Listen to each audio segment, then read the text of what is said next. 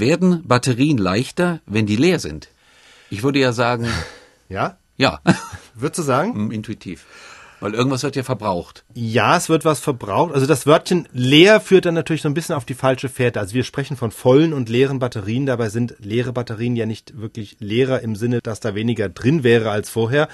Batterie, klar, ist ein geschlossenes System. Da tritt nichts aus, jedenfalls nicht im Normalfall, nicht beabsichtigt. Wenn Batterien in Betrieb sind, dann findet nur eine elektrochemische Reaktion statt bei der Elektronen zum Beispiel vom einen Ende der Batterien zum anderen wandern und dann drinnen sich chemisch was verändert. Aber die Masse, also die Zahl der Atome, wenn man so will, die Zahl der Atome in der Batterie bleibt erhalten und deshalb werden die Batterien eigentlich nicht leichter. Es gibt jetzt aber eine winzige Einschränkung und die kommt durch Einsteins Relativitätstheorie. Oh Gott, jetzt wird es kompliziert, So, oder? sollte man nicht glauben, dass Einstein mit Ja. Batterien was zu tun hat, aber da gibt es eben diese berühmte Gleichung E gleich mc Quadrat.